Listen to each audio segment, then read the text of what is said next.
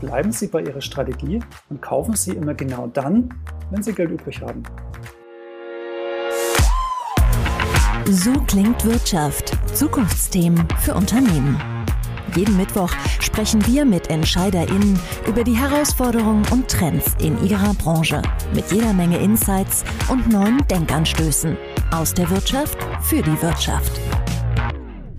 Den Sparplan aussetzen, die Aktien verkaufen oder doch weitermachen? Falls Sie Ihr Geld an der Börse investiert haben, dürfte Ihnen diese Achterbahn der Gefühle nur allzu bekannt vorkommen. Kein Wunder, die Krisen, die wir seit dem Ausbruch der Corona-Pandemie erleben, haben die Depots von AnlegerInnen auf eine harte Probe gestellt. Lohnt es sich gerade überhaupt noch an der Börse aktiv zu werden? Und wenn ja, wie kommt man eigentlich gut durch solche Krisenzeiten? Unser Thema heute. Warum ist das wichtig? Die gute Nachricht vorweg. Das Jahr 2022 war trotz Krisen ein Käuferjahr. Das zeigt eine Auswertung der Consorsbank. Das Finanzinstitut hat Daten seiner rund 1,6 Millionen Kundinnen ausgewertet. Das Ergebnis? 57 Prozent aller Trades entfielen auf Käufe, 43 Prozent auf Verkäufe. Andererseits war 2022 eines der schlechtesten Börsenjahre seit langem. Allein der DAX machte 12 Prozent Jahresverlust. Die Inflation in Deutschland erreichte mit im Schnitt 7,9 Prozent ein Rekordhoch. Darüber hinaus belasteten Rezessionsangst und Energiekrise die Stimmung an der Börse. Das wiederum führt dazu, dass diejenigen, die ihr Geld noch nicht angelegt haben, noch vorsichtiger geworden sind. Andere wiederum versuchen, den richtigen Moment abzupassen. Aber gibt es diesen richtigen Moment überhaupt? Wie schafft man es auch in turbulenten Zeiten Ruhe zu bewahren? Und welche Strategie passt eigentlich zu wem? Genau das bespreche ich mit meinem heutigen Gast. Nachgehakt. Mein Name ist Jana Samsonova und bei mir begrüße ich Rico Hochfeld, Experte für Investmentlösungen bei der Consorsbank. Herzlich willkommen. Ja, hallo, freue mich, dass ich da sein darf. Herr Hochfeld, es sind sehr unsichere Zeiten, in denen wir leben. Die aktuellen Krisen gehen auch an der Börse nicht spurlos vorbei. Und doch sagen Sie, dass genau jetzt ein guter Zeitpunkt ist, um zu investieren. Warum? Also zum einen beruhigt mich das erstmal, nämlich das, was Sie vorhin gesagt haben. Aufgrund unserer Auswertung haben tatsächlich letztes Jahr mehr Käufe als Verkäufe stattgefunden. Und das ist auch ein Zeichen der Anleger, dass sie erkannt haben, es muss wohl in dieser ganzen Situation auch eine Chance liegen. Eine Chance, günstig an Wertpapiere ranzukommen und günstiger zu kaufen als vielleicht noch ein halbes oder ein Dreivierteljahr vorher. Und darum geht es auch mir aktuell, ähm, weil das, was wir auch gesehen haben, im Jahr 2008 zum Beispiel oder später bei der Staatsschuldenkrise, diese Panik, dass Anleger einfach alles verkauft haben, ohne das Hirn vorher einzuschalten, das erleben wir momentan nicht. Äh, tatsächlich sind es viel gezieltere Orders, auch wenn ich die Zahlen von vorhin ein bisschen entschärfen muss, weil wenn man sich die durchschnittlichen Handelsvolumen anschaut und schaut, wie viel wurde denn tatsächlich in Euro umgesetzt, dann waren es an den Volumen gemessen nur noch 52% Käufe und 48% Verkäufe. Aber die Käufe haben gewonnen. Und das stimmt mich optimistisch. Und das ist auch das, was wir beobachten. Tatsächlich kommen sie ja heute, auch jetzt noch, teilweise 10% günstiger an Wertpapiere ran, äh, an auch gute Qualitätstitel. Hm, da hätten sie sich letztes Jahr wirklich schwerer getan, günstige Preise zu bekommen. Das heißt, wer jetzt Geld übrig hat, wer investieren möchte, kann das zu vernünftigen Preisen tun. Was sind denn so die häufigsten Fehler, die von dieser Unsicherheit begünstigt werden? Hm, da gibt es einige. Was mir oft über den Weg läuft, ist tatsächlich Planlosigkeit. Das heißt, man lässt sich von seinen Emotionen leiden, man klickt auf Kaufen und äh, ist vielleicht auf der anderen Seite, weil man gerne was macht, gerne Aktionen macht, froh, was getan zu haben. Auf der anderen Seite sind auch manche einfach froh, dass sie es von der Backe haben. Das heißt, ha, Geld untergebracht, fertig, ich habe meine Ruhe. Ähm, allerdings gibt es eine Regel, die sollte man wirklich beherzigen, äh, bevor man kauft, sollte man genau überlegen, was muss passieren, dass ich mal verkaufe. Und das machen leider immer noch die wenigsten und die, die es machen, ähm, davon wiederum hält sich auch nur ein sehr geringer Teil dran. Das heißt, manche machen sich auch einen Plan, aber halten sich nicht dran. Das ist natürlich auch falsch. Ein weiteres Thema, was wir auch oft beobachten, ist der Herdentrieb. Das ist ein Klassiker. Also das ist wirklich so. An der Börse ist es ja wirklich äh, ein Thema, man schaut sich die Charts an, schaut, wo kommt eine Entwicklung her. Das heißt, man schaut in die Vergangenheit und überlegt sich, naja, wie könnte es denn weitergehen? In der Regel so, wie es angefangen hat, nämlich da, wo ich herkomme. Es geht weiter aufwärts. Äh, und sich darauf zu verlassen, ist natürlich falsch. Auf der anderen Seite gibt es auch bei den Charttechnikern vor allem so eine Weisheit, die heißt, the trend is your friend. Und das hat auch seine Berechtigung in guten Börsenmärkten. Aber wenn es mal nicht so läuft, wenn die Märkte in eine andere Richtung äh, anstreben, wenn es abwärts geht, dann ist der Trend eben nicht mehr der Freund. Und dann wäre es falsch, der Herde hinterher zu rennen. Das heißt, alles zu verkaufen, planlos zu agieren. Ähm, da kann man dann das Hirn einschalten und seinen Plan, wenn man ihn hat, aus der Schublade ziehen und überlegen, okay, was habe ich mir aufgeschrieben? Was wollte ich denn machen, wenn es mal nicht so läuft? Nachlesen und dranbleiben. Ich höre raus, also Hirn einschalten und gewissermaßen Ruhe bewahren. Wenn Sie es einmal genau. ganz komprimiert sagen müssten, ja, wie schaffe ich es denn, Ruhe zu bewahren? Das macht einen ja schon irgendwie nervös. Ja, also es gibt auch so ein Thema, das nennt sich selektive Wahrnehmung. Man ist geneigt, diese Nachrichten, die Themen, die einen betreffen, viel stärker wahrzunehmen als Dinge, die einen nicht betreffen. Wenn ich jetzt also ein schlechtes Bauchgefühl habe und am liebsten alles verkaufen möchte, dann finde ich definitiv auch genug Nachrichten, die mir suggerieren, du musst jetzt verkaufen. Da wäre es immer gut, wenn man ganz gezielt nach Möglichkeiten sucht, okay, wer empfiehlt mir denn was anderes? Ich denke jetzt, ich müsste verkaufen, weil mir das mein Magen, mein Bauch suggeriert. Was lege ich auf die Waage auf der anderen Seite? Kommt dann vielleicht die kalte Logik überlege ich dann ganz genau, okay, was bringt mir denn diese Situation? Welchen Vorteil bringt mir das Ganze?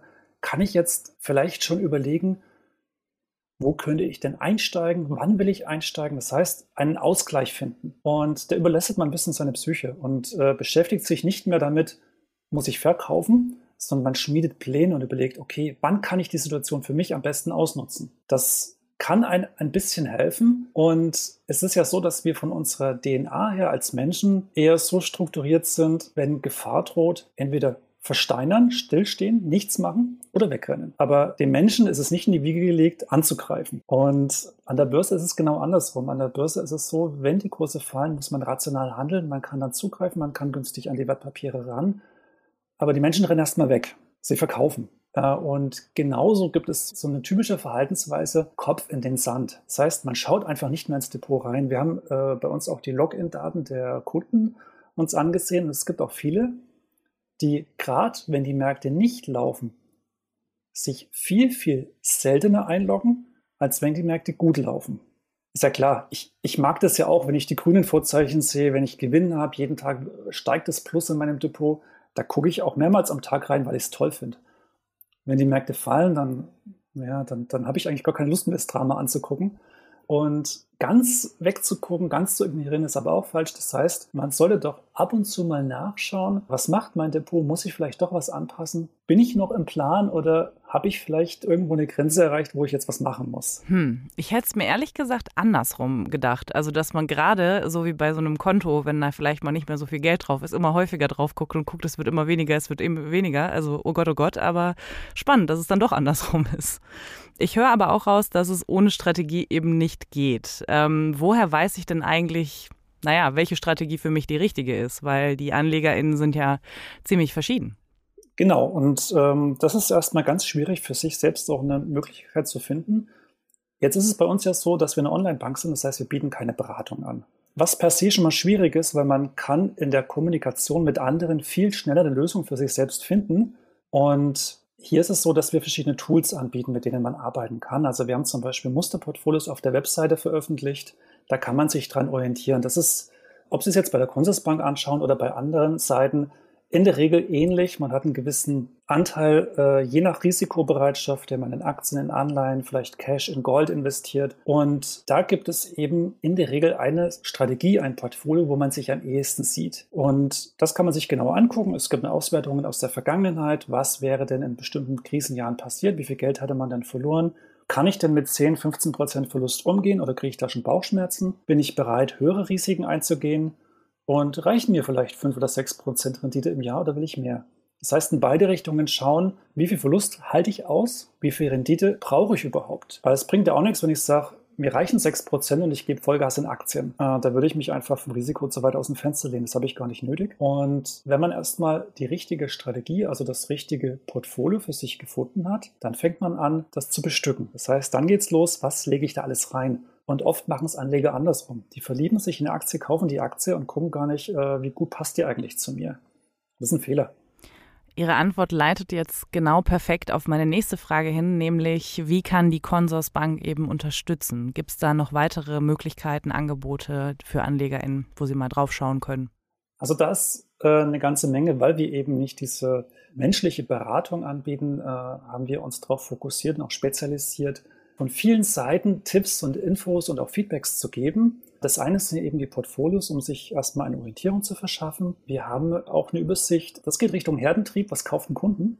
Da kann man mal ganz neugierig sein, reingucken und, und schauen, was haben denn andere gekauft für Aktien, für ETFs, für Fonds, was sind die beliebtesten Sparpläne, die angelegt wurden und sich zumindest etwas Orientierung verschaffen. Und es gibt einen Finanzcoach. Das ist eine umfangreiche Sammlung verschiedener Unterstützungen. Da gibt es eine Rubrik, die nennt sich Anlegen mit Ruhepuls. Und das passt sehr gut zur jetzigen Börsenphase, das auch genau erklärt, an was kann ich mich orientieren, wann ist ein guter Kaufzeitpunkt, welche Sachen müssen erfüllt sein, damit ich wieder gut den Turnaround mitnehme. Und wenn man ein bisschen Zeit mitnimmt und sich einfach mal eine halbe Stunde da reinliest, glaube ich, ist da schon sehr viel geholfen. Mhm. Und Gibt es noch irgendwas, was man da so beachten muss oder worauf man achten muss, wenn man sich jetzt zum Beispiel genau informiert bei Ihnen? Ähm, wie geht es dann weiter?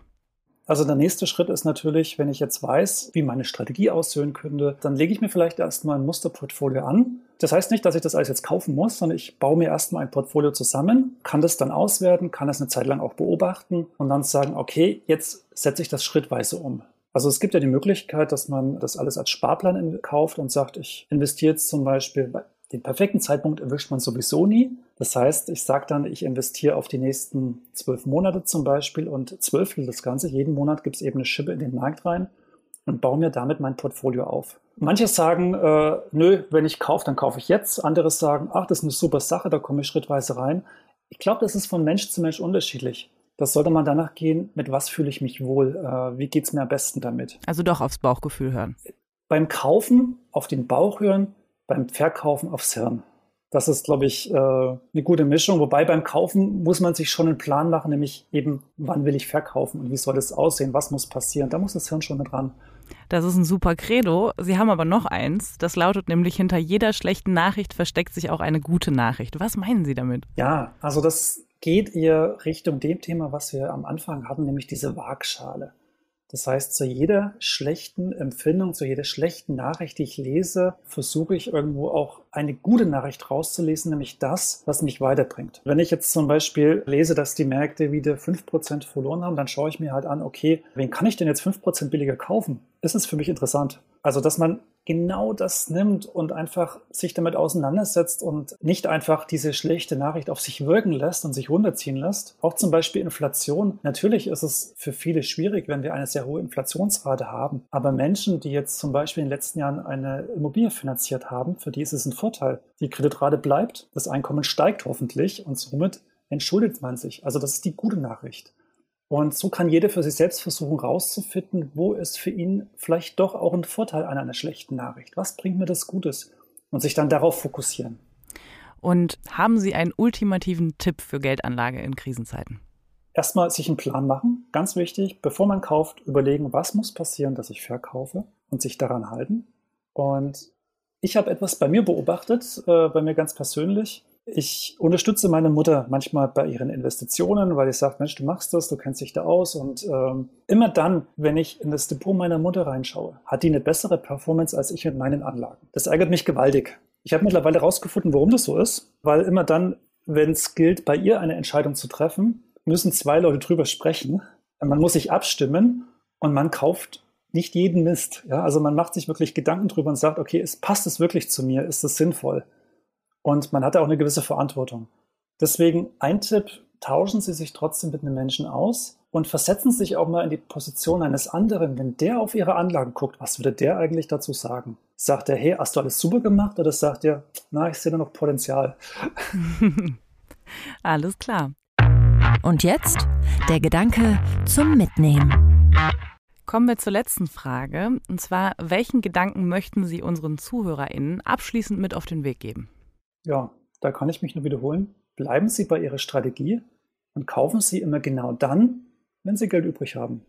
Herr Hochfeld, vielen Dank für das Gespräch und Ihnen, liebe Zuhörerinnen und Zuhörer, danke ich fürs Einschalten. Und ich sage auch vielen Dank. So klingt Wirtschaft Haben Sie Fragen, Kritik oder Anmerkungen? Dann schreiben Sie uns gerne an podcast@handelsblattgroup.com. Gefällt Ihnen, was Sie hören? Dann bewerten Sie uns gerne auf Spotify oder Apple Podcasts.